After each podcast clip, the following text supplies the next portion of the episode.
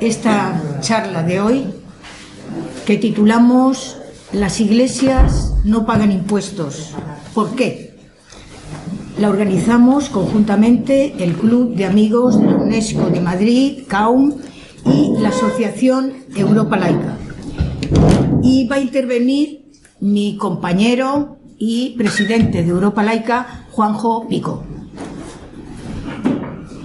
Desde la Asociación Europa Laica llevamos muchos años interpelando a los poderes públicos, a los partidos políticos, al Parlamento, a eh, los gobiernos, para que eliminen los privilegios a la Iglesia Católica y a otras confesiones religiosas.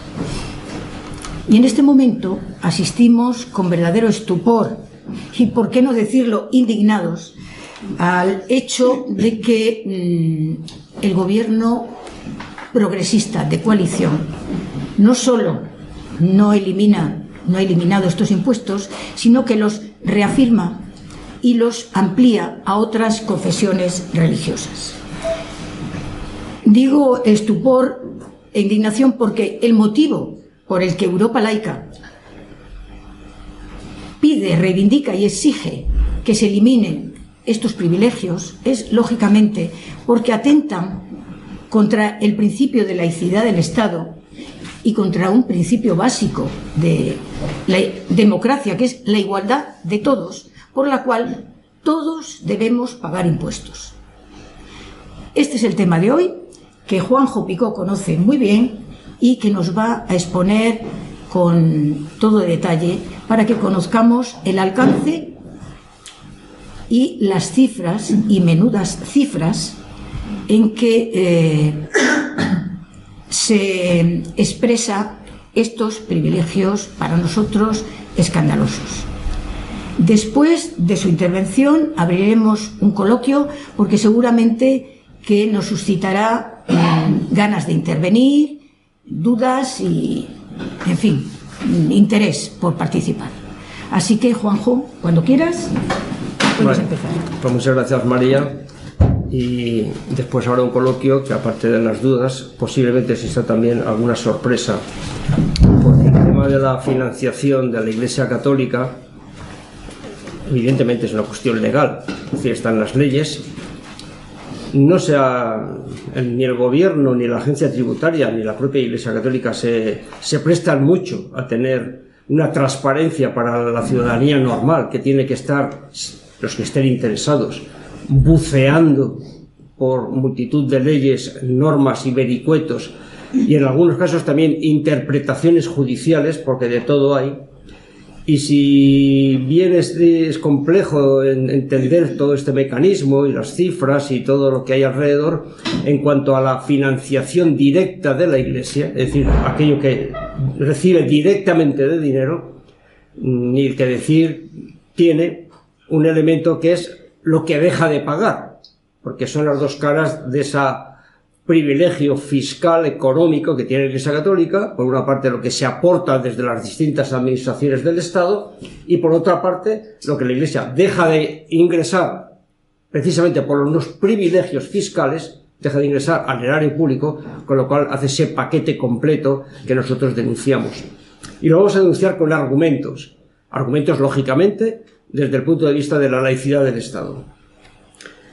Habitualmente en Europa laica tenemos un curso en el cual un curso de financiación de la Iglesia Católica que bajamos al detalle, pero mm, yo que soy una de las personas que habitualmente doy este curso, también otros compañeros, nos hemos centrado hasta ahora en, la parte de, de, aportación directa, ¿no? Pero mm, en la charla de hoy vamos a hablar de la otra parte, de la parte de la financiación indirecta que creo que pocas veces eh, nos hemos metido a ello. Así que voy a empezar con este tema del régimen fiscal de la Iglesia Católica y entonces veremos que el marco legislativo que ampara los privilegios fiscales, ambos dos, parten de unas cuestiones conceptuales de la Constitución española, la Constitución española que declara en línea con, la Declaración Universal de los Derechos Humanos el tema de los estados tienen que garantizar y preservar la libertad religiosa, que es una parte de la libertad de conciencia y que Europa laica no tiene ninguna objeción al, respecto. Además, no tiene objeción, es que la defiende, porque es parte de la libertad de conciencia. Y este punto es fundamental porque a partir de esta declaración tan genérica, porque otras cosas, una norma tampoco puede bajarse al detalle, a partir de esta declaración tan genérica es la palanca en el cual se, van a argumentar, a justificar muchas de las cosas que nosotros denominamos como tropelías fiscales. Hay una declaración, esa tropelía fiscal también está en contraposición con esa declaración del artículo 16.3 de que la España es un Estado confesional o laico. No vamos a entrar en discusiones académicas, hay sus matices, pero para el caso que nos cuenta da lo mismo. La igualdad ante la ley, que por supuesto no se cumple cuando esa igualdad tiene incluso apellidos, ni por sexo, ni por nacimiento, ni por religión. Bueno, pues. Y un tema fundamental que mencionó María, y es el artículo 31, en el cual se obliga a que todos los ciudadanos tienen que contribuir al erario público en función de su capacidad económica, en un sistema fiscal progresivo. Bien, estos son los fundamentos. Ese fundamento dio pie a lo que para nosotros es un tema inconstitucional en el contenido, no por el tema de cuándo se firmaron los acuerdos con la Santa Sede, que evidentemente fueron en el año 79, posterior a la Constitución, con lo cual no es que sean preconstitucionales, porque son postconstitucionales. Otro tema que será motivo de una charla específica, hablar de estos acuerdos, los cuatro acuerdos, que lógicamente se pergeñaron antes de la Constitución, porque si, la Constitución entró el 29 de diciembre del 78, cuando entró en funcionamiento, cinco días más tarde se firmaron estos acuerdos, con lo cual mm, hay un juego de trileros de este, de este aspecto, de, de, hacerlos pasar como constitucionales. Pues bueno, pero lo que no son constitucionales es en su contenido. Y en todos los acuerdos está el acuerdo de asuntos económicos, que en el cual cubre todos los privilegios en cuanto a la financiación directa de la Iglesia, básicamente, y todo el mundo lo conocemos, que figura en los acuerdos, el tema de la famosa casilla en el IRPF, la asignación tributaria, la asignación indirecta, afinación indirecta, que es lo que vamos a tratar hoy en profundidad, y aquí se queda enmarcado la, piedra, la piedra de bóveda de lo que es lo que después ha sido el desarrollo legislativo. Lo primero que hay que entender es, y lo especifica muy bien los acuerdos, ¿Qué es iglesia? Por lo mejor para nosotros, pues normalmente pues entendemos la iglesia la parroquia, las catedrales. Bueno, eh, la corporación católica le indica que existe la iglesia en, en, sentido estricto, que está formada, me refiero a en España, por las oficinas de la Santa Sede, de la Anunciatura, o sea que están ahí en la calle Pío XII, por las diócesis, las parroquias, los lugares de culto, digamos, las, casas, las casas de, los, de las residencias de los, de los ministros de culto, de los, de los sacerdotes, las órdenes y congregaciones religiosas, y después está otro paquete que lo diferencian los acuerdos, que son otras instituciones. Y estas instituciones son las fundaciones de la Iglesia, en otras entidades religiosas como hermandades, cofradías, instituciones benéfico-docentes, instituciones hospitalarias, entidades de asistencia social, que todas son parte de la corporación católica. Y que a veces nos olvidamos porque posiblemente y en general suelen tener nombres, muchos relacionados con el santoral, pero otros, y cada día más, sobre todo en las fundaciones, con nombres variopintos, que cuando uno se va a intentar perseguir, digo, perseguir, investigar las, subvenciones o lo que sea, pues no sabes identificarlo porque son unos nombres muy genéricos, muy, muy amigables. Bien. Está por otra parte las leyes tributarias, lo digo porque esta, esta separación es fundamental porque después las exenciones fiscales en principio estaban separadas, pero ahora están todas en paquete. Después están las leyes tributarias leyes tributarias que las conocemos, el impuesto de sociedades, que son para actividades económicas, el tema del IRPF, el tema de los tributos locales, en el cual pues uno de ellos es el, tema del IBI, otro tributo local es el tema de la plusvalía, eh, el tema de, la, el impuesto de actividades económicas. Es decir, hay dos paquetes, para las sociedades y el tema de los tributos locales. El IVA, el ICIO, en ahora veremos unas cuantas siglas. Y llega la joya de la corona, que es la ley de mecenazgo. Y con esto se completa, digamos que el paquete legislativo. Este paquete legislativo ha tenido eh, su desarrollo desde la generalidad de la Constitución hasta bajar la menos generalidad, pero todavía no en términos de legislación, los acuerdos con la Santa Sede, ya las leyes que toman cuerpo, con sus reglamentos, y quien viene a cerrar el capítulo, bueno, no a cerrarlo, a dejarlo abierto, que es un cajón desastre, es la ley de mecenazgo, una ley de mecenazgo que es eh, la que está orientada a cubrir las exenciones fiscales para las entidades sin ánimo de lucro. Entidades de interés social sin ánimo de lucro. Y en esa ley están cubiertas las exenciones que tienen derecho estas entidades como lo que se suele llamar colaboración público-privada, y también engloba las degravaciones que haciendo donaciones a esas entidades cubiertas sin ánimo, perdón, sin ánimo de lucro, pues los donantes tienen derecho a hacer sus exenciones, o bien en impuestos de sociedades cuando la donación la hace una empresa, o bien en el IRPF cuando la, donación la hace un particular. Estas exenciones son exenciones fiscales, fiscales en la ley de mecenazgo, que atacan dos aspectos. Bienes, ahí saldrá lo del IBI, y actividades, y ahí saldrá la letanía. Entonces, los bienes y las actividades son los dos aspectos que cubre la ley de mecenazgo. Cubre, por una parte, todo, esto en el marco de la, de la, de la, mm, ley de, de la ley de impuestos de sociedades.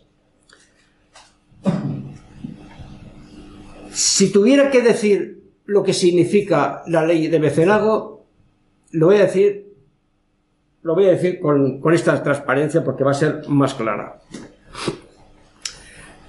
La ley de mecenazgo equipara textualmente, es decir, una, una, disposición adicional, la disposición adicional 8 y la 9, equipara a la Iglesia Católica con las entidades sin ánimo de lucro y de interés general. Oído, ¿eh? La equipara. Es decir, por supuesto que en, el tema de la ley de mencionado están las fundaciones, ONGs, entidades como la Cruz Roja, es decir, que son entidades de utilidad pública, eh, federaciones deportivas, la verdad me, ha extrañado que se también metido en ese paquete, pero bueno, pero digamos que trasciende el tema de la entidad pública, trasciende el tema de, las organizaciones no gubernamentales para el desarrollo y, por definición, mete la Iglesia Católica con el tema como una entidad de utilidad pública sin ánimo de lucro y por lo tanto sujeta a la legalidad de la ley de mecenazgo. Por lo tanto, esta ley, cuando uno se pone a analizarla y la ve, engloba, amplía, modifica y supera los acuerdos con la Santa Sede. Es decir, los beneficios fiscales de la Iglesia Católica, a veces incluso en nuestro discurso como Europa laica, nos ciframos en el tema de los acuerdos con la Santa Sede, porque evidentemente es la cuestión fundacional de todo este tema, pero que donde están regulados son en la ley mecenazgo. Hasta el punto que, sin que sea una herejía para mis compañeros, porque creo que no es así, mis compañeros de Europa laica, si se derogaran los acuerdos, seguirían permaneciendo los privilegios fiscales de la Iglesia Católica. Por lo tanto, nosotros cuando reclamamos la derogación de los acuerdos es por el tema que son los temas fundacionales, porque tenemos que, pero que tienen que ir acompañados de derogar también, o modificar, o suprimir, o como se quiera llamar, las leyes que se han derivado de los acuerdos.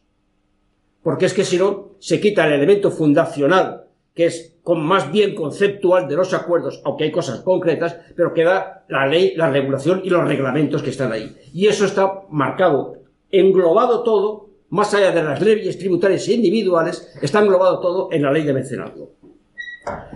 Pero incluso la propia interpretación que hace eh, la jerarquía católica y que desde luego el gobierno lo asume, lo asume porque forma parte de este paquete de, de simbiosis, es que en todo caso, en todo caso, si hubiera alguna duda, los acuerdos, lo que está especificado en los acuerdos, que no está modificado, ampliado, superado por la ley de mecenazgo, en cuyo caso aplica la ley de mecenazgo, los acuerdos siempre aplican como un límite un mínimo. Es decir, que eso, eso, eso, eso yo me lo guardo siempre, que eso como mínimo ahí lo tengo. Además de que evidentemente hay cuestiones específicas de la Iglesia Católica que no lo tienen las entidades sin ánimo de lucro. Estas actividades benéfico-docentes, hospitalarias, eso sí, pero lugares de culto no hay ninguna entidad de utilidad pública, de las que conocemos, de ONGs, o como queramos llamarlas, que tengan entidades de culto. Y eso sí que, pero eso, que en principio diría, bueno, pues si no está en la, la ley de mecenazgo, pero ahora hay que empezar a decir, yo no, pero es que los acuerdos van como tope mínimo y por lo tanto, como esos están los acuerdos, que también hay excepciones para los lugares de culto, también entran. Y ahora lo veremos más en detalle. Y por supuesto, que duda cabe que la, ley pues cubre también las, entidades eh, minoritarias, las cuatro que habían con acuerdo con el Estado, y recientemente, hace diez días, este espaldarazo que se ha dado por parte del gobierno de coalición, a no solo eh, suprimir los privilegios, sino ampliarlos a cuatro confesiones más, que son por budistas, los ortodoxos, los testigos de Jehová y los mormones, que son entidades, confesiones religiosas, que tienen notorio arraigo, la figura legal, aunque no tienen firmado ningún acuerdo con el, con el gobierno. Bueno, pues se elevan ahí en base a una supuesta democracia de que como no tenían los beneficios fiscales que tenían la Iglesia Católica y las tres confesiones con acuerdo, los judíos, eh, mm, evangelistas y musulmanes, pues se hace una supuesta democracia ampliando los beneficios, porque eso en el marco de esta supuesta democracia es lo que procede, no tener discriminación cuando en el marco del laicismo que defendemos, del valor democrático que defendemos, lo que hay que hacer es suprimir los privilegios, no ampliarlos. Voy a pasar ahora entonces a desgranar los distintos puntos que contempla la ley de mecenazgo. No voy a ser muy paliza porque es un tema complejo, no voy a meterme con números, pero sí para que veáis la magnitud de lo que hay metido ahí y que normalmente no se sabe más que por lo que quienes lo disfrutan. El impuesto de sociedades.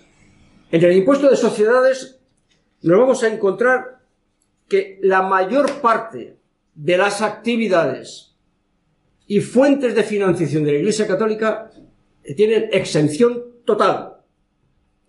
Ahí nos encontramos que todos los donativos y toda cualquier tipo de donación está exento. Con un detalle, que esto ya forma parte ya de, la casuística, por llamarlo de alguna manera, es que las entradas a los monumentos tienen, están asumidas, asumidas, porque no hay nada que me conste a mí que esté escrito, están asumidas como que son donativos. Y, como, en consecuencia, ni declaran ni tributan. Es decir, porque, porque son estos matices. Tú puedes declarar, he obtenido un millón, pero no tributar por él, pero es que en este caso ni declaras ni tributas, con lo cual es dinero negro. ¿Vale? Dinero negro para todo el mundo, para los medios, para la ciudadanía y para el Estado.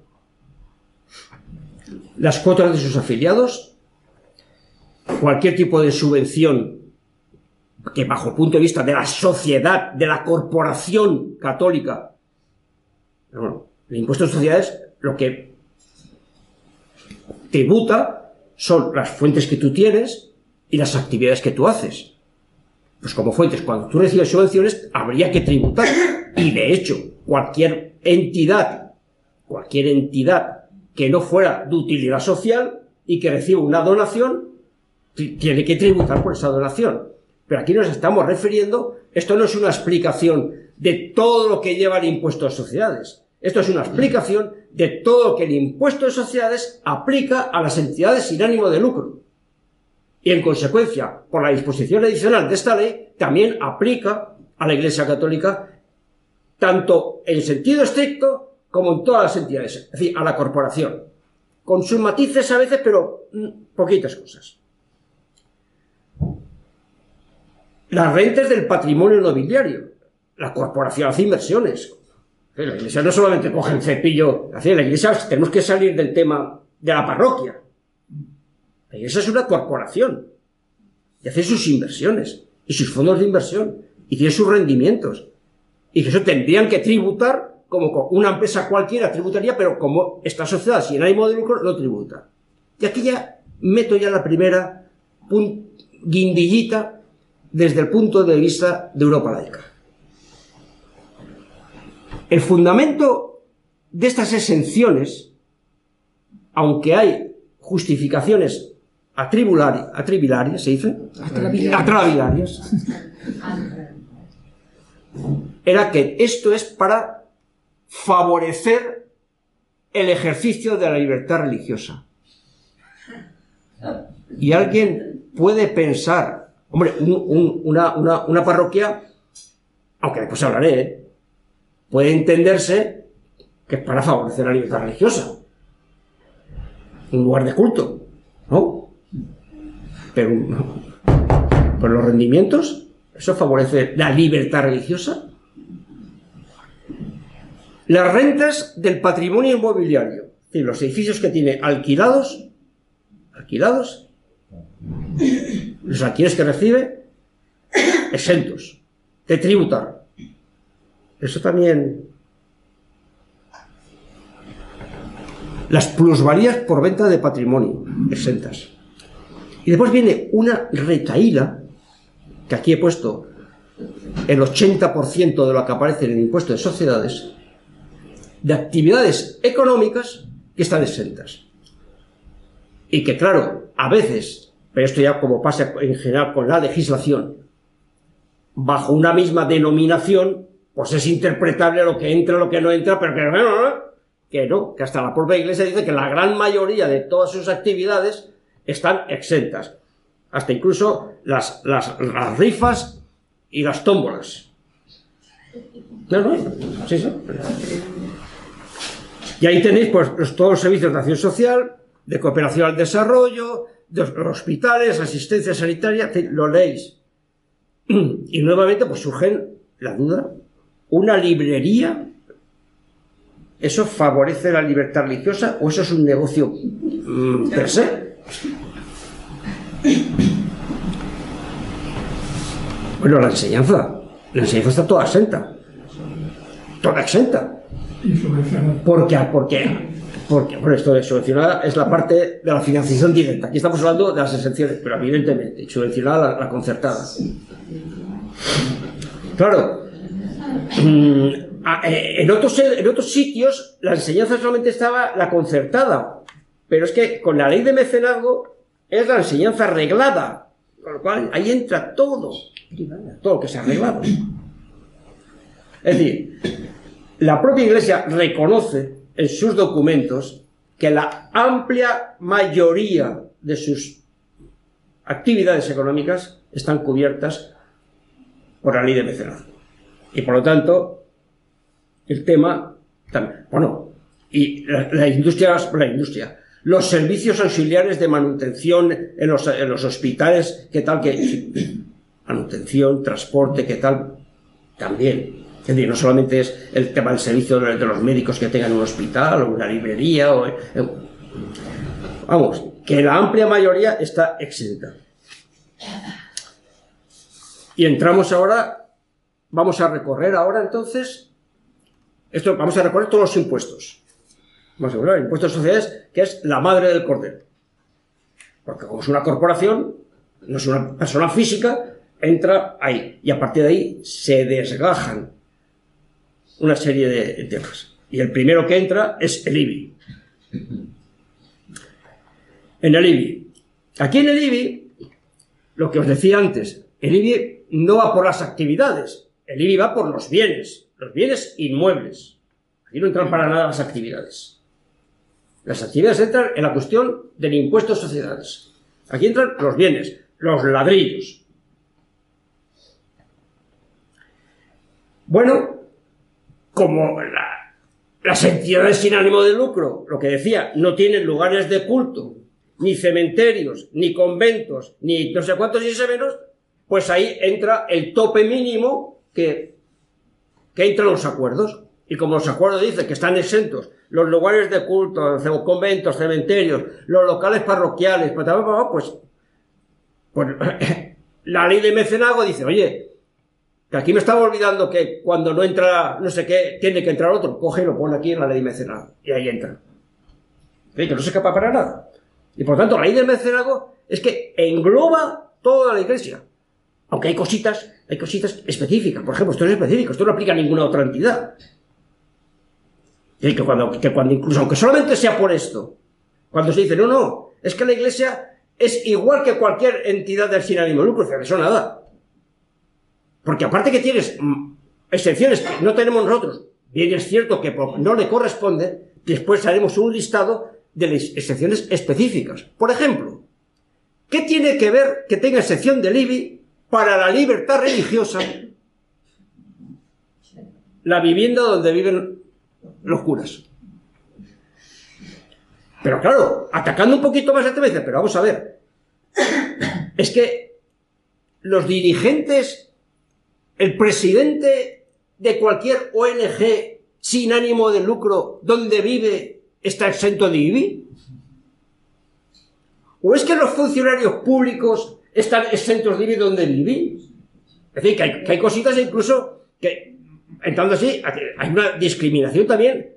Pero claro, bien se salvan bien cuando se dice no, es que prácticamente todas las, todas las excepciones están igualadas en las ánimo de lucro de la Iglesia Claro, es que prácticamente cuando escarbas, pues te encuentras que hay estos detalles que, claro, que en cualquier momento, como aquí prácticamente eh, las confesiones sin arraigo, con arraigo, pero sin acuerdo, no tenían excepciones fiscales, pues prácticamente vamos a ponerle. Es que en cualquier momento, ese prácticamente vamos a ignorar por arriba, nos podemos encontrar con que en la casilla del IRPF aparecen no sé cuántas casillas más. Esa es la famosa democracia por arriba que con este gobierno nos han puesto y en cada palo que aguante su vela.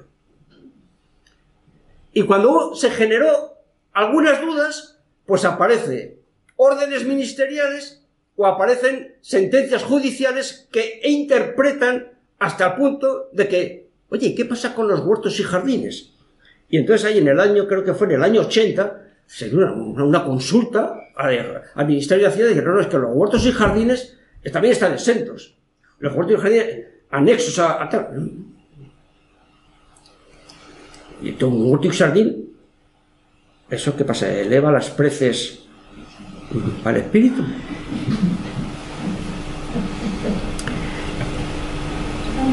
y claro hasta ahí se paraba el acuerdo pero cuando entra la ley de mecenazgo mete una coletilla que permite ampliar permite ampliar los solares sin edificar, los edificios sin actividad, los inmuebles cedidos en alquiler.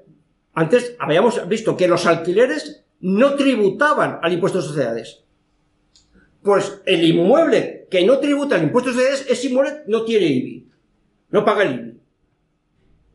Y por supuesto, todas las actividades económicas que habíamos visto en el impuesto de sociedades los inmuebles asociados a esas actividades no pagan IBI. esto es una verbena. Es una verbena. Y teniendo en cuenta que la Iglesia Católica es el mayor propietario privado inmobiliario. Aparte de que inmensamente rica en la parte económica, inmensamente rica en la parte inmobiliaria. Ni impuestos de sociedades, ni el.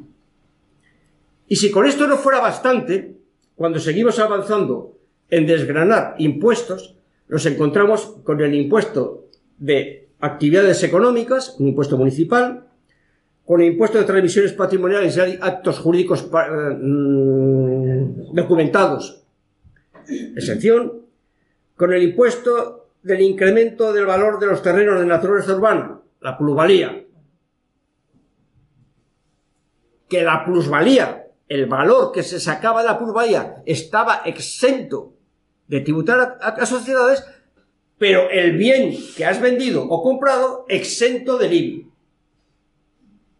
Ahora bien, aquí mete una coletilla la ley, aquí mete una coletilla la ley, siempre y cuando esos bienes a los cuales se les hace extensión o actividades se destinen al bien específico para el cual están llamados a ser. Pero claro, si resulta que las entradas ni se declaran, ¿cómo se puede incluso el Estado controlar que el destino de esa exención va a un bien. Es decir, que esto es un paraíso fiscal. Esto es un paraíso fiscal. Llámese como se quiera llamar. Legal. Más allá de las pseudo-legalidades que puedan haber, más allá de las interpretaciones judiciales con una determinada judicatura, pero ese es el, panorama, ¿eh? El impuesto sobre los vehículos de tracción mecánica, el VTM. Eso me imagino que también para libertad religiosa funciona. El impuesto de donaciones y sucesiones. Exento total. Exento total. Es decir, herencias que reciben, legados que reciben, excepción del impuesto. Solamente hay tres impuestos que paga la Iglesia. Y dos de ellos por mandato de la Unión Europea. Porque claro, en este paquete de esta verbena, además de todo este asunto de la libertad religiosa, a mitad de todo este asunto de la utilidad pública o no utilidad pública, es que muchos de las exenciones que tiene la Iglesia Católica pueden entrar en contradicción con la normativa europea porque atentan contra la libre competencia por las ayudas de Estado. Es decir, un monasterio, como yo siempre lo comento, el de los padres mínimos de, de Gerona, de Bagur, que claro, las vocaciones van picado, se queda vacío, un caserón en medio, y aparte precioso, y se reconvierte en un hotel. Pero como es un bien de la corporación, no paga IBI. Un IBI que, con barro catastral, y el hotel de al lado, que hace competencia, dice, oye, pues vamos a ver. Y lo denuncia. Esto es una competencia desleal. Y eso está regulado a nivel europeo porque se impiden las ayudas de Estado, porque se considera que la exención de no pagar el IBI es una ayuda de Estado. Evidentemente lo es. No en efectivo, no financiación directa, pero indirecta. Bueno, pues evidentemente lo denuncia, el ayuntamiento intenta cobrarlo, y la judicatura. Pues eso mismo ocurrió con el tema del ICIO, de impuesto de construcciones, instalaciones y obras. Lo que pasa es que aquí hubo un juez que le picó la curiosidad y digo, yo creo que esto yo creo que esto es que está exento, esto no. Hizo una consulta prejudicial a la comunidad europea y mira por dónde salió el gol de Navidad que tenía que pagar. Y el gobierno no aplicó esa sentencia. Y ahora, hace un mes, nos venden la moto que la Iglesia renuncia a la exención que tenía del ICIO. Aparte que sea una vergüenza democrática, que un impuesto civil tenga que contar con la renuncia voluntaria y graciosa de la Santa Sede para pagarlo, es que eso fue obligado, mandatado y venía derivado de la obligación de la Comunidad Económica Europea. Lo mismo que pasó con el IVA, que el IVA, la Iglesia no pagaba el IVA y tuvo que venir una denuncia, en este caso por de Izquierda Unida, del Parlamento Europeo, y una resolución obligar a pagar el IVA. Y al IRPF, pues no está exento, los curas pagan su IRPF como está mandado. Pero ahí nos quedamos, es una cuestión personal. Y las tasas municipales, pues es oh, otro sumidero, no están reguladas más que las ordenanzas de cada ayuntamiento. Y aquí en Madrid, pues hasta donde hemos obtenido datos, pues hay tasas que tienen bonificación del 20%. Todo esto nos lleva, y parte de las cosas ya os he comentado, a este discurso tan falaz y tan a la par que llevan en, tromba el señor Bolaños cuando sale con la conferencia episcopal, digo últimamente, pero en general en, toda, en todo lo que está siendo el capítulo democrático, de que la Iglesia tiene el mismo régimen de beneficios fiscales que el resto de entidades de lucro no se matizan de que prácticamente el mismo, el mismo, y no es verdad. Es igual que sea por poco o por mucho, pero que el discurso vende bien. Y no difiere sustancialmente del del resto de confesiones religiosas. Porque claro, aunque ha habido este apaño de, la diferencia todavía hay. Hay diferencias. ¿Vale? Pero claro. ¿Y la discriminación con los ciudadanos? esa, claro, esa ni se habla. Porque eso sí que hay discriminación con los ciudadanos, ¿no? Porque la realidad es que la Iglesia disfruta de una exención fiscal generalizada sobre la gran mayoría de sus bienes y actividades. Y ahora vamos a, vamos comentarlo. Hay excepciones que no tienen justificación alguna, de ningún tipo ni por eso de la libertad religiosa, ni por ninguna otra cuestión. Los bienes muertos, solares sin, sin edificar, vacíos de terrenos, pastos, eso no tiene nada que ver. No tiene nada que ver. Las rentas de los depósitos, los alquileres, no tienen nada que ver.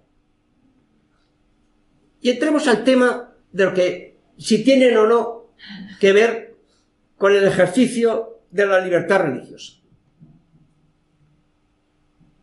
Pues bueno, constitucionalistas los hay, que en el marco de la Constitución rizan el rizo y nos llevan por los vericuetos que justifican todo, porque si no, evidentemente, evidentemente, sería ilegal. Y como un Estado no puede hacer formalmente ilegalidades, pues evidentemente todo esto justifica la libertad religiosa. Pero nosotros desde Europa laica decimos, decimos, que las religiones y sus instituciones, las iglesias, no son de interés general, son de interés particular, no son un servicio público. Sus fines no son los del Estado. Sus ministros no son funcionarios públicos.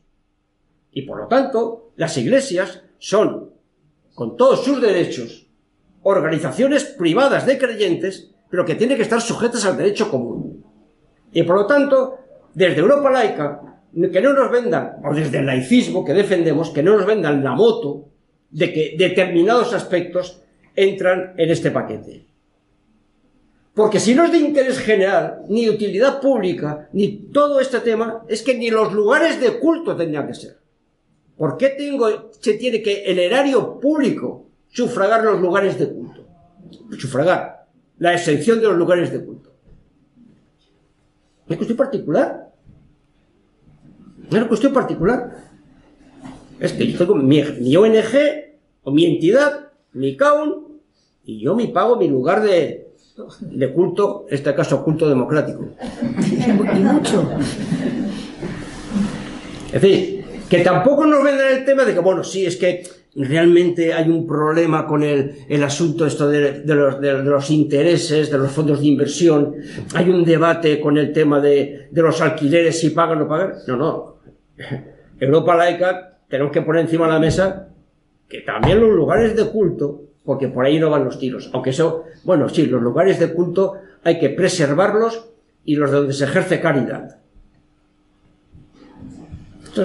ese es el mensaje que a lo máximo se llega desde determinados posicionamientos pseudo progresistas. Y nosotros decimos que desde la laicidad no lugar. Y si hubiera algo, que puede haberlo, que se ponga, pero no está Berbeca. Porque esto es una verdad que está ahí, que nadie conoce, bueno, nadie conoce, que no es conocida habitualmente, pero que son miles de millones. Y que Europa laica tiene estimados en unos 2.000 millones de euros cada año que se deben de ingresar al erario público por el paquete de todas las excepciones fiscales. Después volveré un poquito con la cifra esta. Y después viene otro de los argumentos que se meten.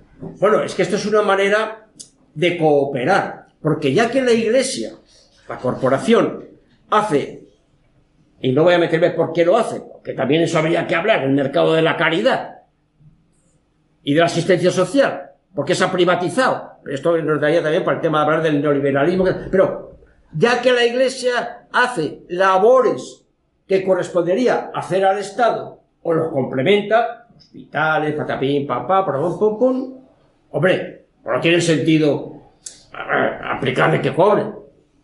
Vamos a, hacer, un pasito para atrás. No voy a meterme en esta charla de, de, de, este mercado de la caridad que parece que es un mercado altruista. No, aquí hay negocio. Aquí hay un negocio económico y cuando la iglesia se mete en la enseñanza concertada es porque tiene un negocio económico e ideológico. Esto no, aquí del turismo no hay nada. No hay enseñanza concertada católica en Matarrochos de arriba. No te preocupes, ahí no, pondrán ningún colegio. Lo van a poner en zonas donde saben que se le llena y que pueden poner unas cuotas voluntarias. hay un negocio, un negocio económico e ideológico. No voy a meterme en este aspecto. Pero sí que me voy a meter en este cajón desastre de ese artículo 16.3 de la Constitución que dice que el Estado mm, cooperará con la Iglesia Católica. Bueno, estoy diciendo, muy bien, tiene que cooperar, claro, con la Iglesia Católica, con el CAO, con, quien quiera, pero en condiciones de igualdad, para el interés general y pues en, libre concurrencia, en una ventanilla, y el obispo se pone en la cola de la ventanilla y cuando llega a su turno dice, mire usted, yo quiero un gran proyecto de no sé cuántos, no, usted lo presenta ahí, se ¿no? No, no, pero es que tiene una ventanilla aparte. Eh, esto no puede ser. Esto no puede ser. Entonces, la cooperación no puede ser de esa manera. Pero bueno, este, eso ya, esto ya es tirar tiros a bien. Alteran la libre competencia de mercado, ya lo hemos comentado, ¿no? Las ayudas de Estado y la discriminación. Y claro, y cuando en partes de la, de libertad de la ley de Mercenado dice, y las excepciones irían tal, que lo he comentado, no hay ninguna transparencia a dónde van esos temas. Con lo cual, esta es la situación. Bueno, pues esto es el paquete fiscal. No quiero acabar la charla, sino incidir que además de esto, además de esto, está esto.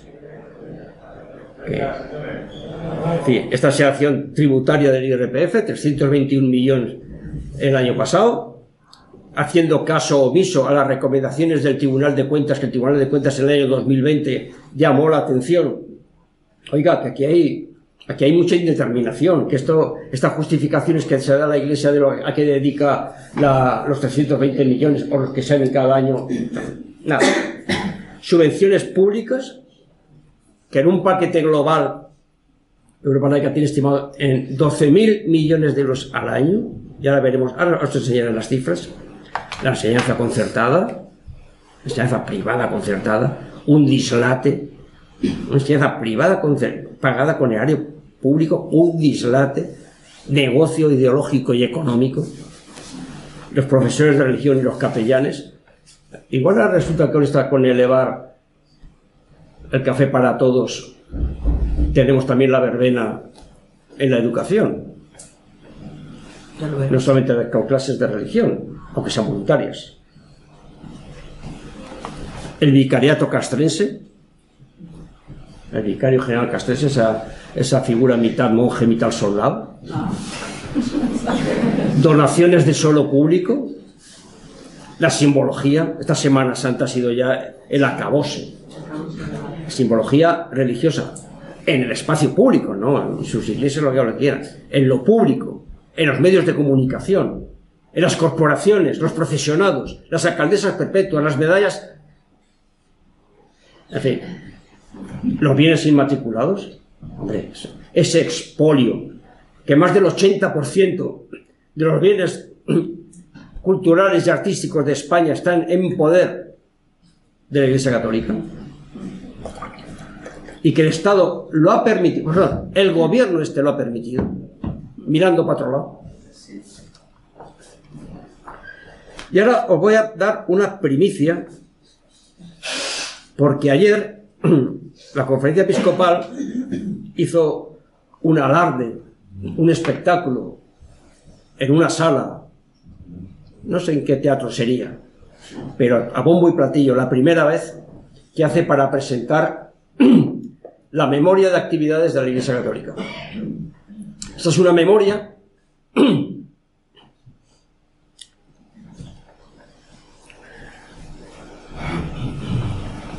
Ese es un documento que saca todos los años para que debería ser para justificar, porque así estaba obligada a hacerlo, a qué destina el dinero que recibe por el IRPF, por la crucecita. Bueno, Europa Laica sabéis que todos los años saca un contrainforme, una contramemoria, denunciando la tinta de calamar que supone esa memoria, las ocultaciones, la falta de transparencia, las incoherencias y en todo caso, repito, que ahí no se ve dónde está el tema porque no hay interés que se vea. Y esto es culpa de unos y otros que no, no se lo exigen.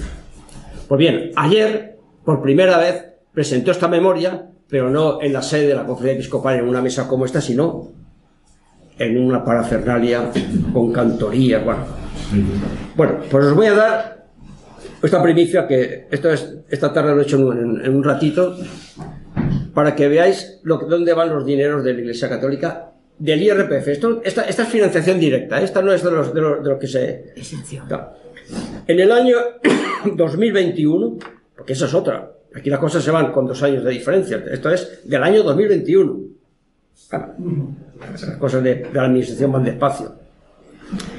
321,3 millones de los cuales ahí tenéis el reparto, y quiero llamar la atención, bueno, esto entra en la conferencia episcopal, la conferencia episcopal tiene un órgano que se llama el Fondo Común Interdiocesano, que lo reparte en las 70 diócesis. Bueno, son, son 69, 69 diócesis, que son diócesis de las parroquias, más una, que es a dosis del vicariato castrense, ese que tiene la catedral ahí al final de la calle Mayor.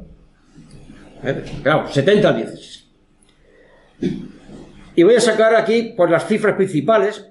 Las cifras principales es lo que paga, con esto se paga, con esto se paga al sostenimiento del clero. El clero está pagado con este IRPF. En base a que la conferencia, y esto era una cuestión meramente administrativa, que la conferencia episcopal paga una parte, otra parte se la pasa a las diócesis y las diócesis, que son 70, lo pagan a sus curas. Pero al fin y al cabo, el dinero sale del mismo sitio, de la misma fuente. Y ahí tenemos 23 millones, 7, que la seguridad social del clero, los salarios de los obispos, los 118 obispos que hay, y para el funcionamiento interno, eh, el propio funcionamiento, porque si aquí nos pagaran la luz. Y los salarios de los sacerdotes, 204,6 millones. Esto cuando saquemos la memoria, pues hacemos una comparación con lo del año pasado, con lo de este hacemos proyecciones y vemos cómo va todo esto, pero vamos, que esto va viento en popa. Es decir, más allá de las gráficas que saquemos, esto va viento en popa. Esto, es como un paraíso. 5,1 millones en publicidad. Es decir, esa publicidad que nos machaca y que aparte que es una publicidad engañosa, con falsedades, esa la pagamos con la crucecita. Y digo, lo pagamos. Pongamos la crucecita o no la pongamos. Seamos católicos o no seamos católicos. Porque cuando se pone la crucecita, lo que pasa es que en la hucha entra menos dinero y la hucha es de todos. ¿Vale? Que quede bien claro este tema. Pues esa publicidad, y aparte, la publicidad para este tema. Y con esa publicidad que dice que marcando la crucecita ayudas a la labor asistencial de la Iglesia Católica, cuando su buque insignia, que es Cáritas, tiene solamente de este dinero 6,5 millones. ¿Esto qué engaño es? Es una publicidad engañosa y en algunos sitios mentirosa. Y si por si acaso fuera ya poco, todavía de las crucecitas que están mandatadas por el acuerdo de asuntos económicos, un acuerdo que dice el Estado se compromete al adecuado sostenimiento de la Iglesia Católica, textual, y que se ha articulado que ese adecuado sostenimiento es por la crucecita. Hombre, pues si es el adecuado sostenimiento, ¿cómo es posible que tenga un superávit de 38 millones? Y que ese superávit lo dedica a 13TV. Es decir, a un medio propio que incumple también las ayudas de Estado. Y el resto, en este caso concreto, a 32 millones que se van al fondo de reserva. Y que todos los años hay superávit y va aumentando y el fondo de reserva de esa, pues ese, el fondo de reserva es el que se utiliza para gestionarlo, para llevarlo a las islas CIES o donde sea para hacer lo que quiera hacer. Que seamos conscientes, por lo tanto, que cuando Europa Laica hace su campaña, y en este caso estamos en plena campaña del IRBC, de no marcar ninguna de las dos casillas, es por algo. Porque estamos en contra de este expolio de lo público. Y aparte con mentiras y aparte permitido por los gobiernos de turno. De tal manera que la asignación tributaria, del 70 al 75% y una constante todos los años, es para el funcionamiento interno de la, de Y esto, a esta, esta cooperación no está de acuerdo con Europa Laica. Cooperación para temas de interés general, en libre competencia, en igualdad, pero desde luego en ningún caso para el culto, para funcionamiento interno o para el proselitismo. Para otros temas, es lo que antes comentaba, la colaboración está público-privada que en este neoliberalismo a veces, para estos temas tan específicos, y el 2% para Cáritas. Y ya cerrando, para ya que nos quedemos a gustito, estas son las cifras que tiene Europa laica. Habréis visto posiblemente esta transparencia porque es una ya clásica nuestra de la Iglesia Católica, de la financiación del Estado a la Iglesia Católica. Aquí tenemos la asignación tributaria y veis que hay tres sumandos. Os los voy a contar en dos palabras. Primer sumando 320 millones, 320, 321 millones. La crucecita a la casilla de la Iglesia Católica.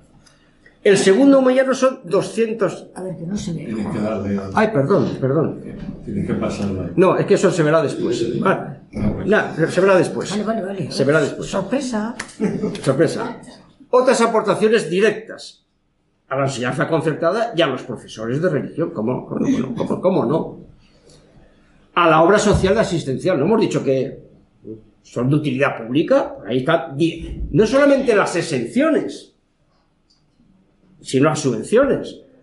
Porque claro, suponiendo que esto fuera para, para, para garantizar la libertad religiosa, hombre, pues yo te la puedo garantizar dándote subvenciones. Pero es que claro, es que esto es una doble financiación. Te doy y no me pagas. Joder, es que... Es que no dónde- es que estamos rodeados por todas partes, ¿no? Para actividad hospitalaria, sus 66 hospitales creo que tiene la Iglesia Católica, para el, el mantenimiento del patrimonio artístico, la subvención, eventos especiales, eh, el, el año jubileo, el jacobino, el, el, Jacobeo, no, el jacobero, Jacobeo. El la jornada mundial de la juventud, la visita del Papa, claro, los capellanes, de las cárceles, de, de todos. Pía, esa ni hablo porque eso ya, eso es un, esa, esa, esa ya lo contaré algún día, pues una, una, esto es una, una reminiscencia de cuando las cruzadas. Las excepciones, que es lo que hemos visto hoy, y he separado, porque claro, el IBI, el IBI tiene un paquete muy gordo, ¿no? Y pues todo lo demás, sociedades, patrimonio, transmisiones, pues, todo lo que os he contado.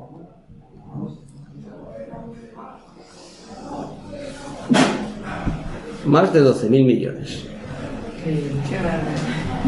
Y cuando os contaba lo del IRPF, que es lo más conocido, que tiene tres sumandos, los 320 son las crucecitas.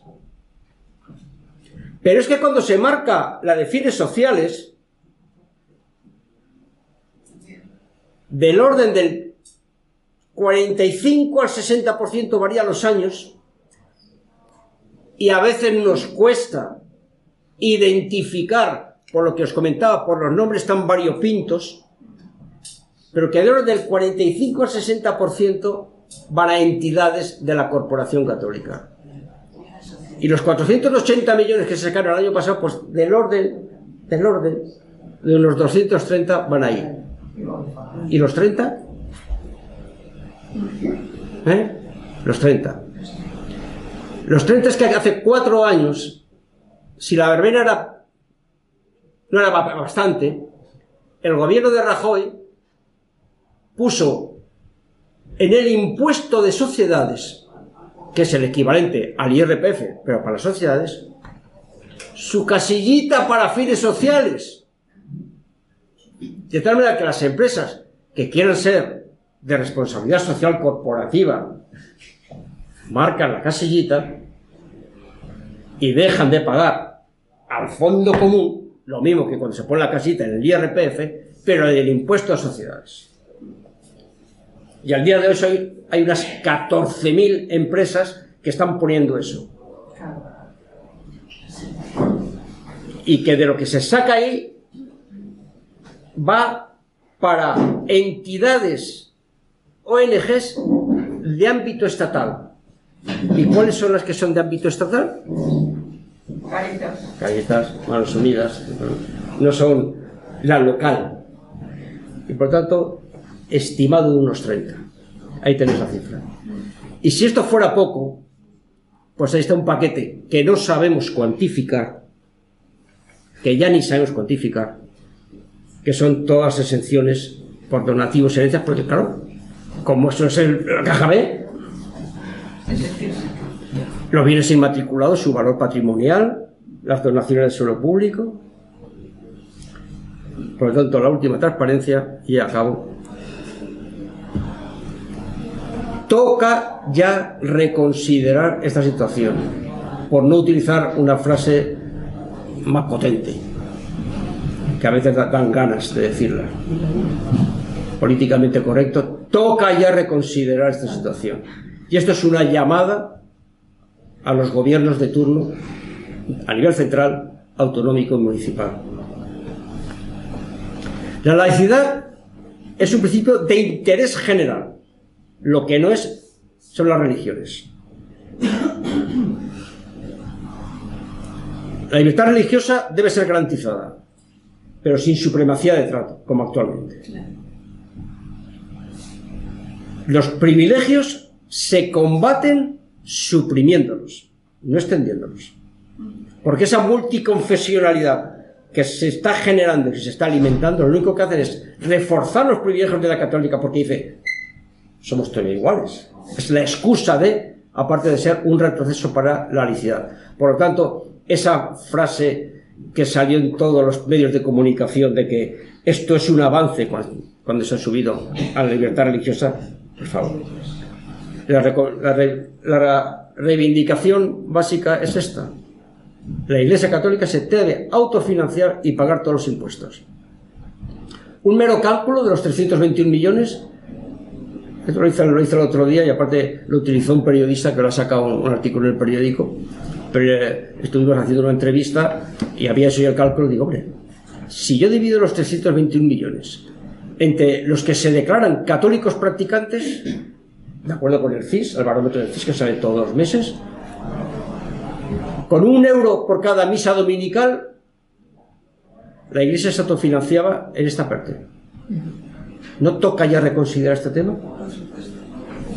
Sería más democrático, ¿no? Que los que quieren, como aquí en el CAU o en Europa Laica, que, que su cuota.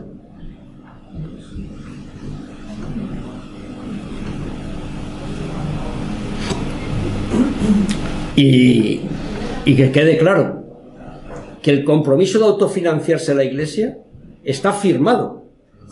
Lo mismo que estaba firmado que el Estado colaborará al adecuado sostenimiento, a continuación dice, y la Iglesia declara su voluntad de por sí misma cubrir todas sus necesidades.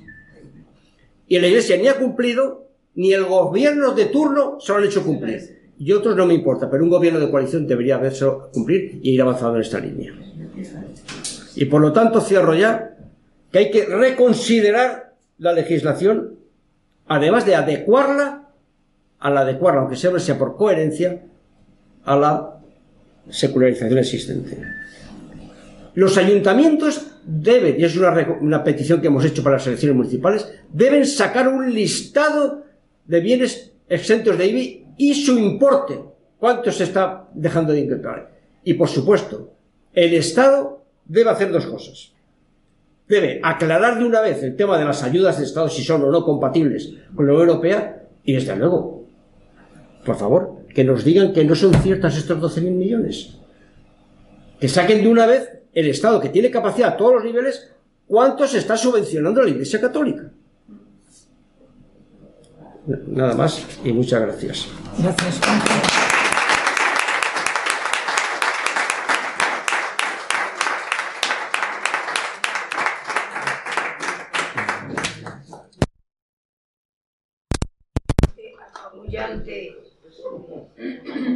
informe sobre las excepciones y sobre los privilegios de la Iglesia. No sé qué pensáis. Podéis pedir la palabra y se anime. Sin empujarse, claro, lo leo. Así que, bueno, mientras tanto, yo quería eh, completar una cosa a propósito de esto que has dicho, porque lo conozco y te lo he comentado alguna vez, de esa que hemos dicho de eh, inmuebles cedidos en alquiler, porque lo de Begur, de los padres mínimos, es que lo conozco porque voy allí todos los años. Esto es que tenían, un, por supuesto, un edificio, un monumento de estos que tienen las congregaciones religiosas, que lo explotaban durante unos años, ellos mismos, los padres mínimos, con esos nombres que tienen tan bonitos, pues lo explotaban ellos mismos como, como hospedaje y demás, ¿no? Claro, no pagaban IBI, porque eran ellos los, los eh, frailes estos los que lo explotaban. Eh, a medida que se han ido modernizando y haciendo obras y mejorando, se lo han cedido a la cadena NHD de, de hoteles. Y bueno, es un edificio precioso, despampanante, con sus jardines y todo esto. Entonces, claro, el ayuntamiento de Begur, que quiso cobrarles el IBI, justamente porque aunque tengan esos derechos de, de, exención de IBI, si lo dedican a actividades lucrativas, eh, el ayuntamiento de Begur intentó cobrarles cuando ellos lo explotaban. Con todas las leyes a su favor y tal, no pudo cobrarlo el ayuntamiento de Begur. Pero cuando ha pasado eh, a ser gestionado por NH, la cadena, y es un sitio de lujo y muy bonito y demás, el ayuntamiento de Begur dijo, ahora te pillo, ahora me pagas. Y lo reclamó. Lógicamente, no ha habido manera. Siguen, siguen el ayuntamiento de Begur sin poder cobrar el IBI directa o indirectamente, justamente porque tiene una explotación eh, lucrativa descarada. Y yo se lo he comentado alguna vez al hotelito donde voy con mi familia que es un hotelito muy modesto y se lo he comentado, porque claro, es un pequeño negocio muy bien, pero salen adelante pues haciendo todos estos equilibrios, ¿no? Trabajando muchas horas y demás. Yo se lo he comentado. Digo, oye, mmm, enteraros de esto, porque es un dumping fiscal eh, descarado, ¿no? Tampoco la gente lo sabe. Tampoco la gente lo sabe. Estas mujeres de este hotelito donde vamos, pues claro, trabajan muchas horas para sacar adelante el negocio. Y los NH hoteles no pagan. No pagan eh, esos impuestos que, pagan ellas porque tienen la exención, ya que es un, una propiedad cedida en alquiler por los padres. O sea que es que es un INRI absoluto en muchos, en muchos aspectos. Yo a preguntar una cosa, pero que me la ha resuelto. Una es que yo me preguntaba eso, cuando fui a Córdoba y vi que costaba hace cinco años 10 euros y la cantidad de gente que entraba, digo, bueno, realmente esto mezquita, es dinero negro. E efectivamente, digo, esto es dinero negro. La otra cosa también la he resuelto yo hace años que no pongo en ninguna de las dos casillas porque interpretaba que eso de los bienes sociales, efectivamente, como bien has dicho, hay una parte que va a la iglesia. Y una tercera duda que tengo es qué se les paga a los sacerdotes en los hospitales porque en concreto yo tuve un familiar que en fin falleció, quisieron hacer una misa y les pidieron 130 o 140 euros por la, por la misa que iban a hacer allí mismo en el tanatorio. Entonces, ¿qué es lo que se les paga cuando van a los hospitales? ¿La extremoción? ¿La charleta? ¿O, qué es lo que se les paga? No, eso, eh, vamos a ver, los sacerdotes tienen, eh, cobran el salario mínimo, más allá de los pluses que puedan tener, pues según la diócesis, el tamaño o algunas otras actividades que puedan tener. Y las tasas eclesiásticas son las que regula la conferencia episcopal. Por bautizar tanto, por una boda tanto, por una asistencia tanto, y eso pues yo lo desconozco, pero eso mm, preguntando a la conferencia episcopal o yendo a una parroquia, dice, ¿cuáles son las tasas? Y, entiendo, quiero entender que son tasas comunes, al menos dentro de las mismas diócesis, a lo mejor en otras diócesis pues son gratis, pero son tasas eclesiásticas, lo que el gobierno, que el Estado paga a través de la asociación tributaria es el salario de los sacerdotes, las dos son tasas.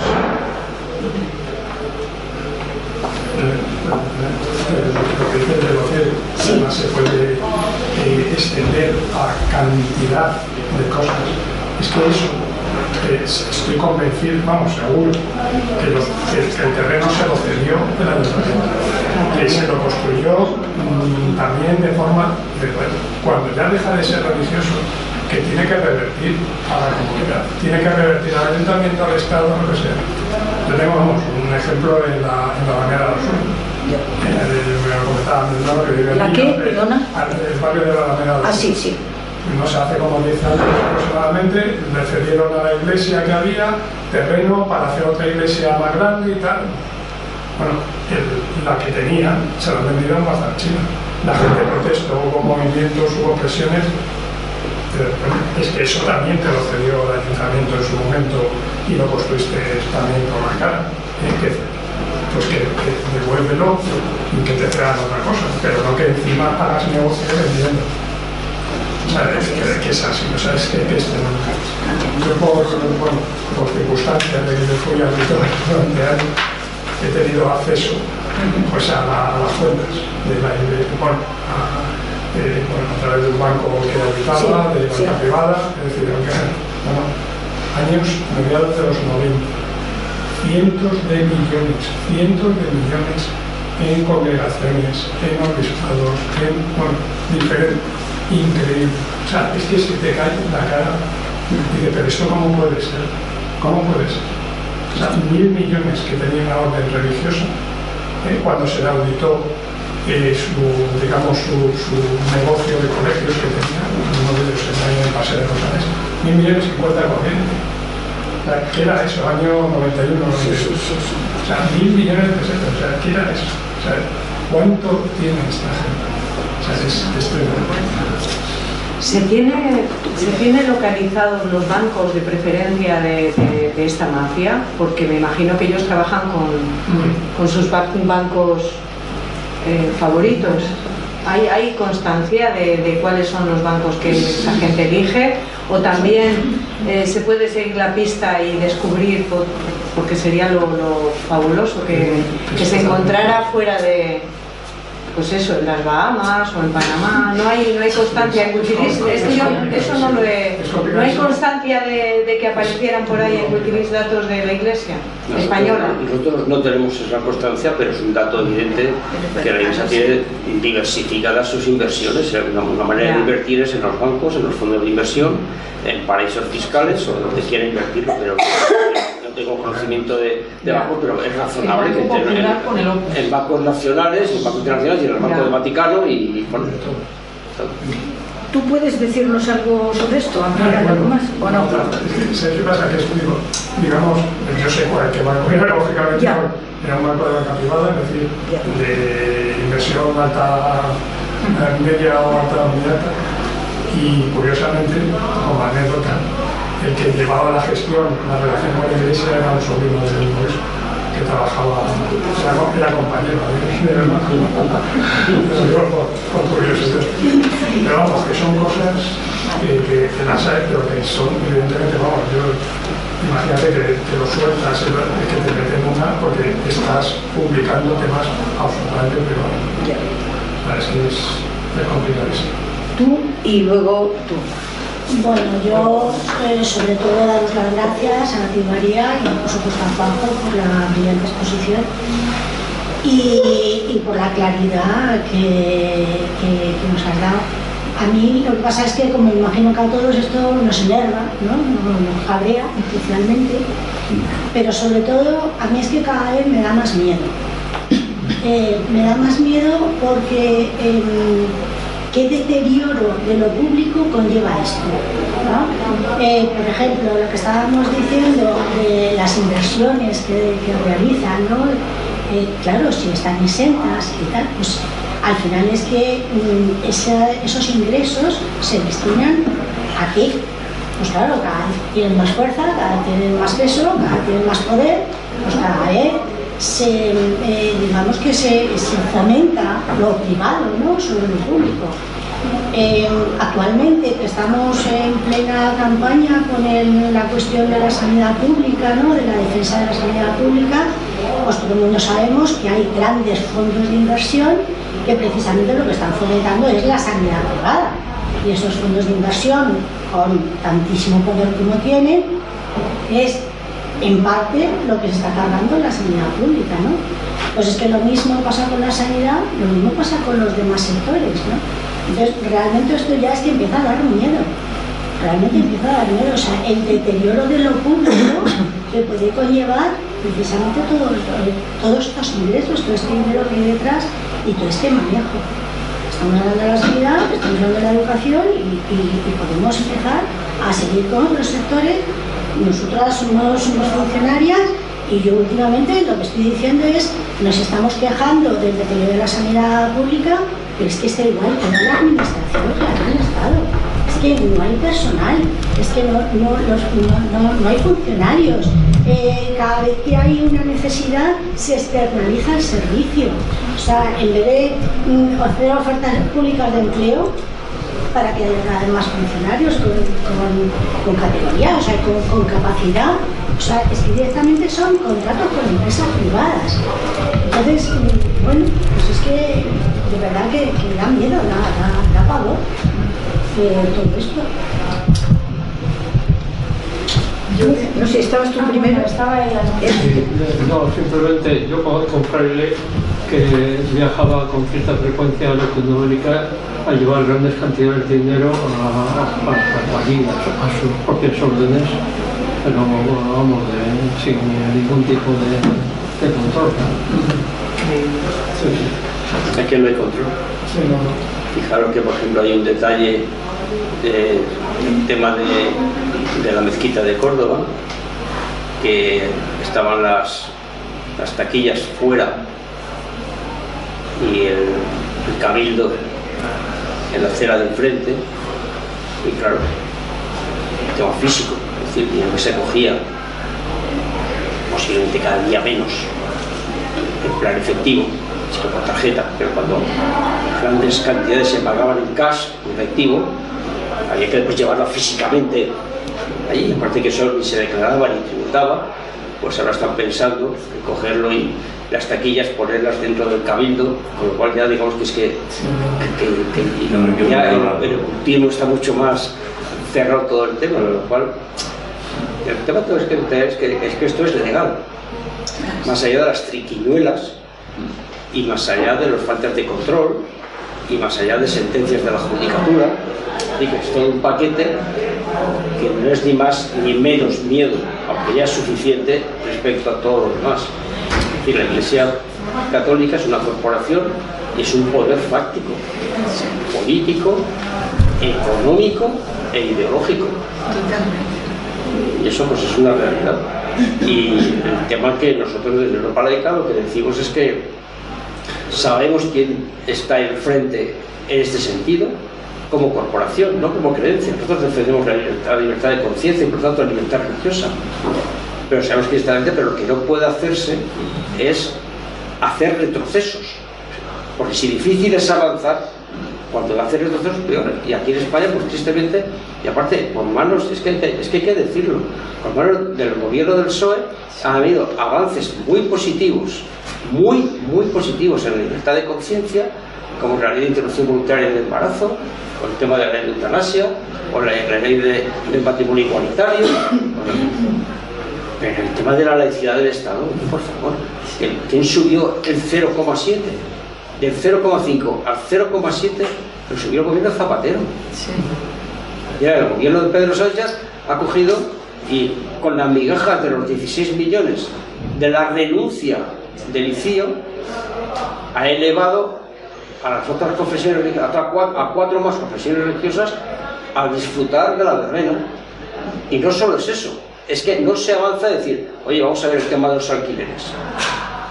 Claro, es que aquí cuando se mete el tema, dice, no, no, es que somos iguales que el tema del IBI. No, no, es que no pagan tampoco eh, otras corporaciones. Pero vamos a ver, es que no podemos comparar un partido político, que aparte que eso es otro matiz que podemos hablar también, o un partido político, o la Cruz Roja, lo que sea, que tienen cuatro sedes que no pagan y que deberían pagar el IBI, con los más de 100.000 bienes que tiene la Iglesia. Es que, ¿de qué estamos hablando? Así que cuando hablamos de la iglesia, no es que tengamos un foco especial en el tema, es que objetivamente es el espolio mayor que existe. Y en lugar de ir minorando donde se pueda minorar, ir avanzando y cumplir los compromisos electorales y de gobierno, pues se va hacia atrás. Perdón, primero. Quería preguntar si tenéis conocimiento de qué ocurre en países de nuestro entorno, en concreto Italia, Francia y Alemania. Son como tres ejemplos de Europa que cada uno los veo diferentes. Italia, me imagino que tiene una situación de choliseo similar. Alemania, me imagino que no. Y Francia, que es una república, ¿sabéis? O- Sí, sí, sí, sí que tenemos, eh, sí que tenemos, porque en, to- en todas partes, en todas partes cuecen habas, lo que pasa es que aquí las sabanas tenemos muy granaditas. Claro, tengo granadita porque, porque la situación en este país, eh, mm, culturalmente y socialmente y legalmente, esto no, no ha caído de- del cielo, esto es producto de toda una historia y una trayectoria de 40 años de dictadura de nacionalcatolicismo, pues eso ha ahormado muchísimo. Y aunque Italia pues se tiene, eh, mm, se liberó de- del fascismo, del, que estaban allí, y el contrapecheaco que tiene allí el Vaticano, pero también cuestionaba, pues que aquí en España también, Francia, que es el país mm, en este aspecto más avanzado, también cuestionabas porque muchas de estas cosas, la Iglesia, la Iglesia ha perdido, ha perdido el poder de las almas. La moral pública y privada ya no la controla la Iglesia. Y por lo tanto la Iglesia a lo que se dedica, su verdadera razón de ser, es el poder económico, político e ideológico. Pero ideológico del, del duro, del duro, ¿eh? del meterse en la enseñanza concertada, el de construir universidades privadas con el dinero que saca. Aquí en Madrid no se ha construido ninguna universidad pública en los últimos 10 años. Y sin embargo, cinco universidades privadas se han construido. Universidades privadas tienen un sesgo determinado. Y muchas veces son de locos. Es decir, entonces, cuando, cuando eso es así, Pues, pues, pues, pues resulta que, claro, que te encuentras enfrente con esa situación. Después hay sus matices, por ejemplo en Alemania el tema del IRPF pues, pues no se paga, no se paga como se paga aquí, no supone una extracción del dinero de la lucha pública. En Italia sí, en Italia tiene el mismo modelo, con otros porcentajes. En Alemania no se hace en Alemania el que quiere pagar a su iglesia paga los impuestos y después paga además. En Francia la enseñanza concertada vamos, ni por llega a, las cifras de aquí en España, pero como hay, son políticas neoliberales y forman, pues las políticas liberales los gobiernos neoliberales conservadores dan margen para que vaya avanzando más lentamente, porque a la cultura mm, tiene un freno, hay un freno, pero van avanzando. Porque repito, porque cuando la Iglesia Católica no se mueve en el terreno ya de la moralidad, sino en el terreno ya de la competencia económica y de poder, pues forma parte del paquete del capitalismo más, más salvaje. Y cuando la ola del capitalismo lleva a las privatizaciones, pues lleva pues también pues, a este avance que se traduce en los terrenos donde ya se mueve, en el mercado de la caridad, en el, tema de la enseñanza concertada, las universidades, la asistencia social, y en otros terrenos que no son tan conocidos, pero en empresas, bueno, o, no son conocidos, editoriales, SM, la otra, la otra, la B, la radio, los medios de comunicación, es decir, que no todo es con la cruz, hay empresas que tienen su capital o participadas, eso ya es un mundo muy complejo el mismo mundo que el sistema capitalista, con las ramificaciones de cualquier de los consejos de administración, sigue siendo complejo porque forma parte de ese entramado también. Pero lo que pasa es que se vende como una cuestión de libertad religiosa o de espiritualidad y a mí me parece muy bien, pero para los creyentes, pero no para el público Sí, y luego eh, muchas gracias por la conferencia ha estado muy clara, clarísima. Lo que me preocupa es cómo llega esta información de una manera clara a la gente en general. Porque en España, aquí en Madrid concretamente, es un caso muy raro, muy especial. El 60% de los críos actualmente están en manos de esta gente prácticamente, directamente. La enseñanza concertada representa en manos de la Iglesia, creo recordar que en torno a un 40 y muchos por ciento del 60% de enseñanza privada que hay en Madrid. Eso por un lado. Eh, por otro lado, es verdad, creo que puede ser verdad absoluta lo que acabas de decir, que la Iglesia no controla la moral.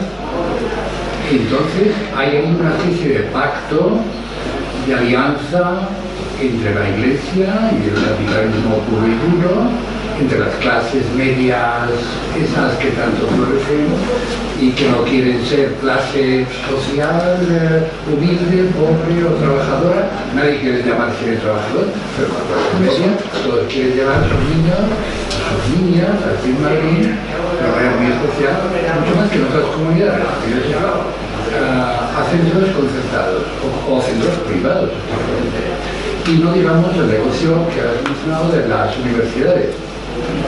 El negocio fundamental de los másteres está en manos de estas universidades recientes, últimas que se han creado, de tipo absolutamente privado.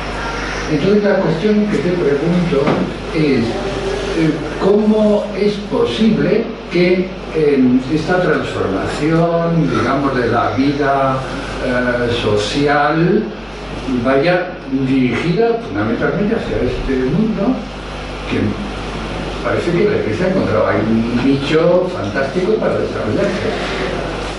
Evidentemente, y todavía, y todavía, y no por ser agoreros, y no porque es lo que deseamos, todavía quedan eh, nichos por cubrir.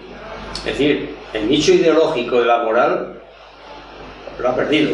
Evidentemente el magisterio eclesiástico mm, lo siguen quien lo quiera seguir, pero ha perdido los hijos por el matrimonio, las relaciones prematrimoniales, el tema, eh, hacemos el listado, los divorcios, todo aquello que forma parte del magisterio eclesiástico, eso está, está desmontado.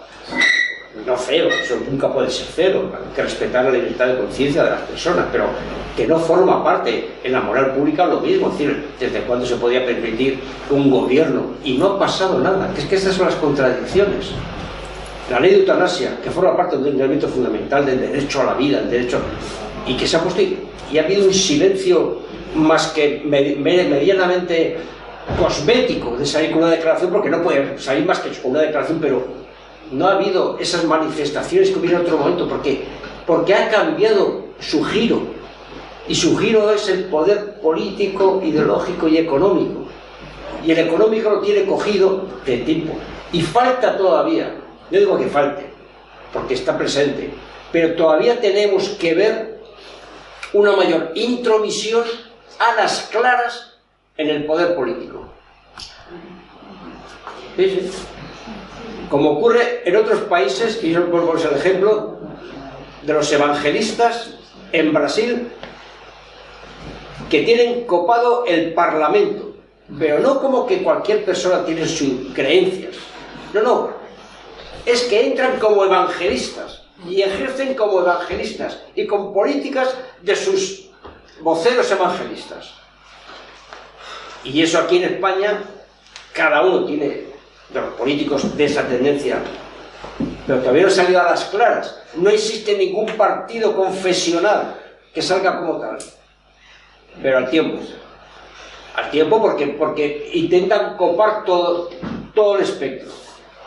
Entonces, esto, no es, esto es un análisis, lógicamente desde mi punto de vista, es decir, hay otros análisis que duda cabe y otro punto de vista, pero que, mm, que todo esto está enmarcado, estos beneficios están enmarcados eh, en, un paquete y el problema es que las fuerzas de progreso que tienen que defender la libertad, la ciudadanía, los valores republicanos de una mayor participación, de, la preponderancia de la sociedad civil, esos valores de la ilustración, pues los tienen aparcados.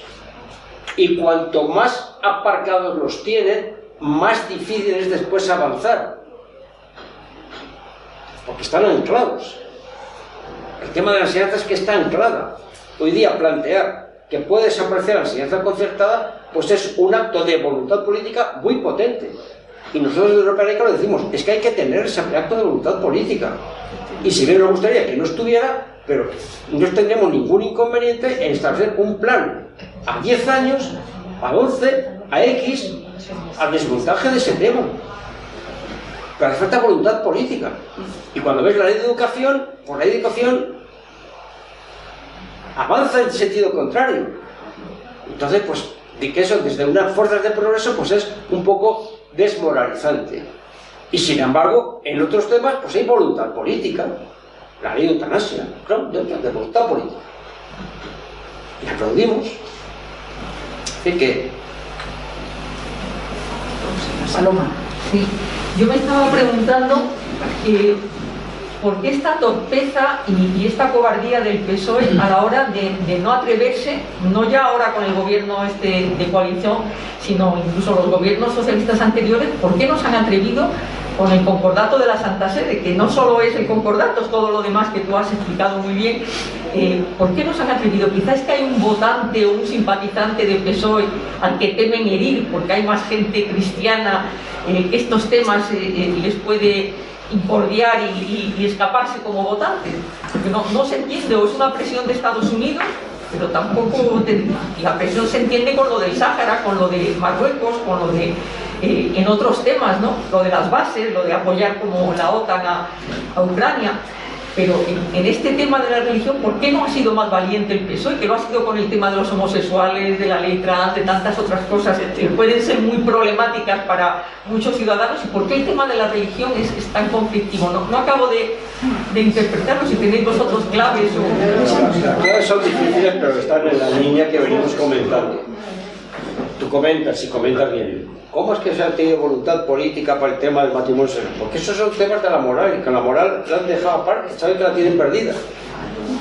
Y los temas económicos es el tema de confrontar con un poder económico. Entonces es difícil confrontar. Yo entiendo que es difícil confrontar.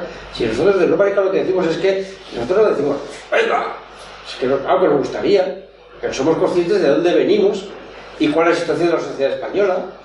Y una de las claves es que falta presión social. Claro que falta presión social. Si hubiera presión social, algo más se movería. ¿Hay signos positivos? Pues lo positivo por una parte será negativo por otra.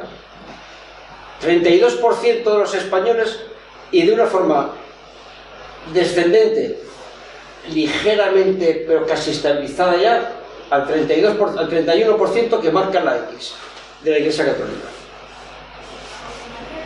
68% que no la marcamos. Eso es el triunfo del, pirata. Bueno, pues eso es un signo, pero que es el chocolate del loro, por decirlo de alguna manera, un signo positivo.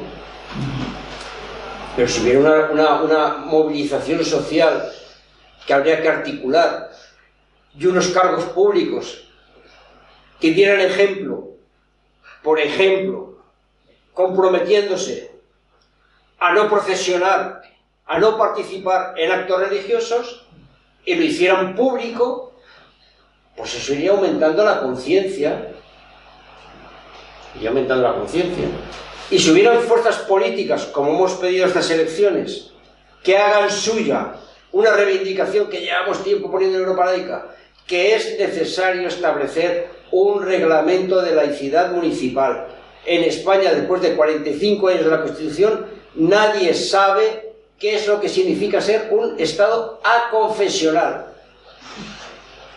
Unos dicen que es, es antirreligioso, otros dicen que no sé qué, eso permite que en unos sitios se procesione, en otros sitios permite que sea de suelo público. Eso tiene que estar regulado.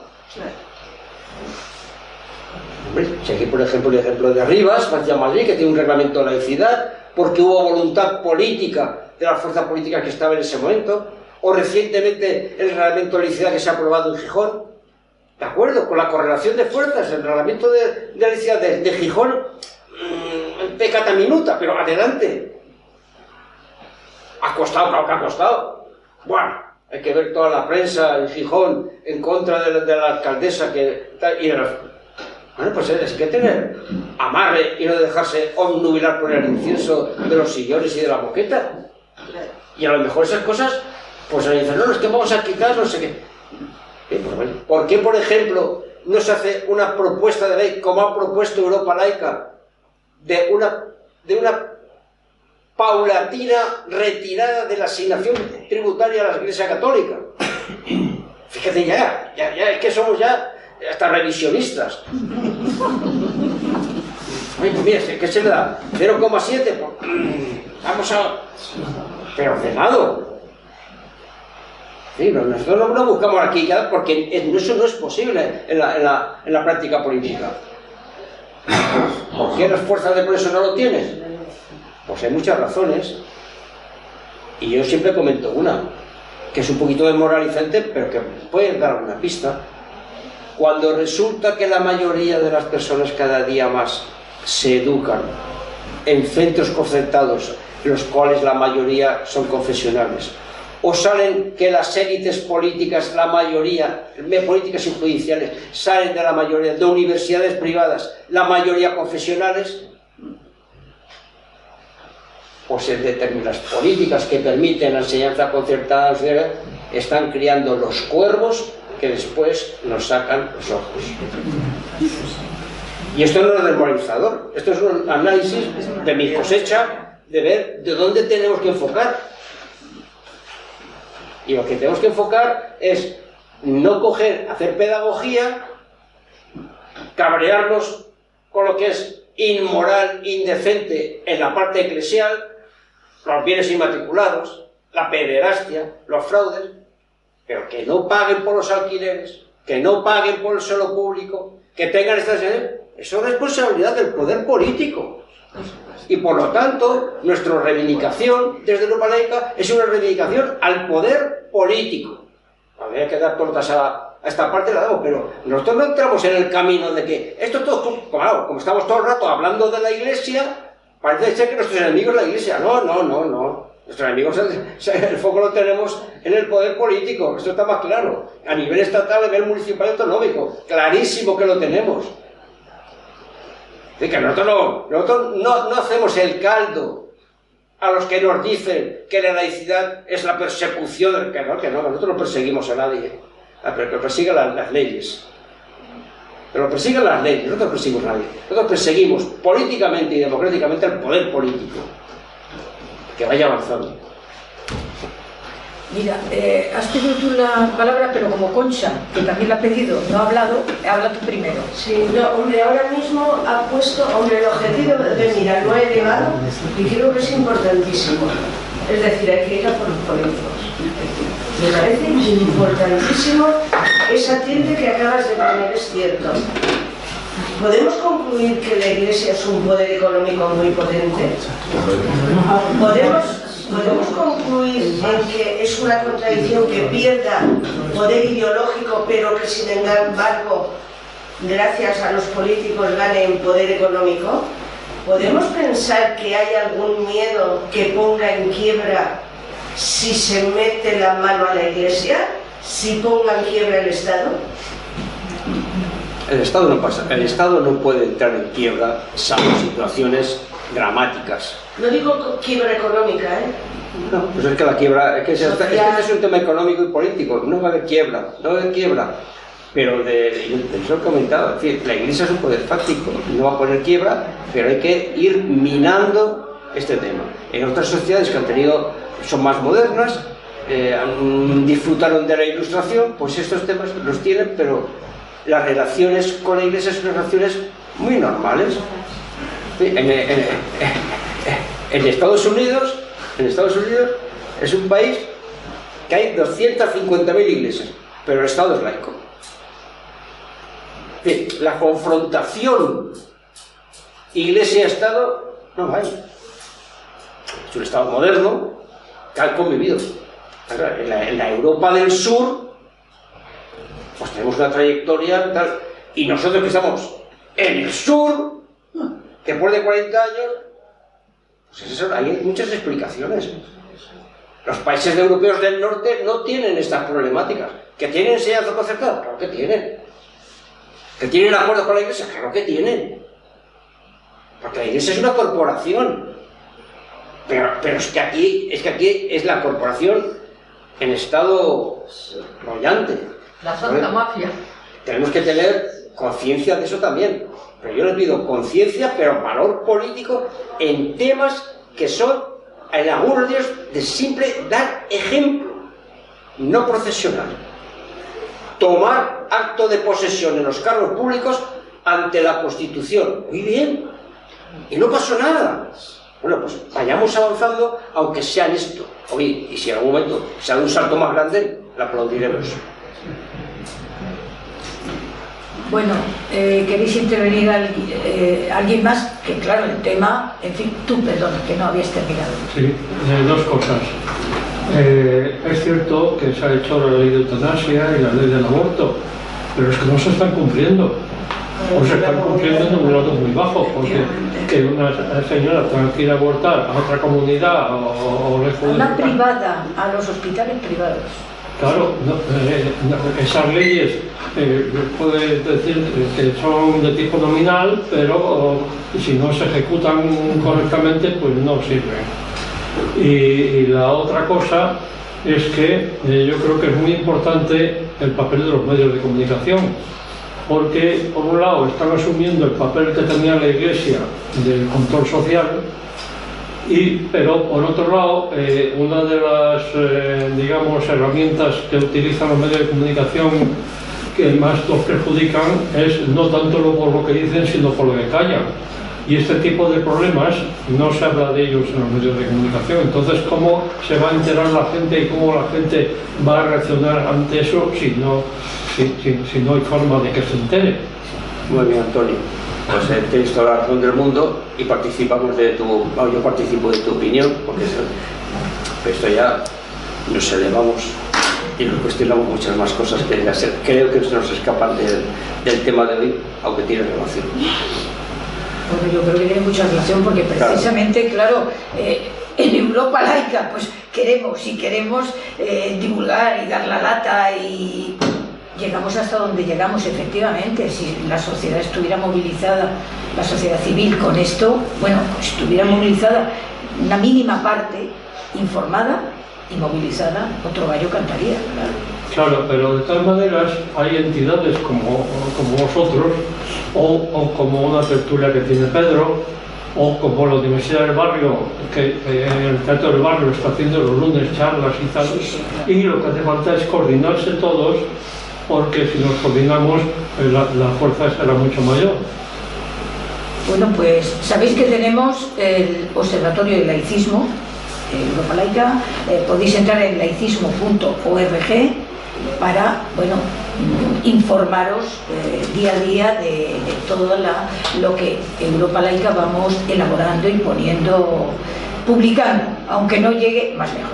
Incluso os podéis hacer socios de Europa Laica también a través de, esa página de laicismo.org. Y desde luego lo que tú dices, y cualquiera, en cualquier sitio donde os parezca que es posible una charla eh, por parte de Europa Laica sobre este tema, sobre eh, el IRPC, sobre la religión fuera de la escuela, porque claro, tenemos una plataforma eh, de enseñanza Hace años también que estamos con esta campaña, la religión fuera de la escuela, no es el ámbito propio de la religión la escuela, sino los lugares. Tenemos pues varias campañas y mucho que contar donde os parezca que puede, puede darse una charla. No tenéis más que poneros en contacto con nosotros. Así que muchas gracias y hasta otro día. Aquí estamos y.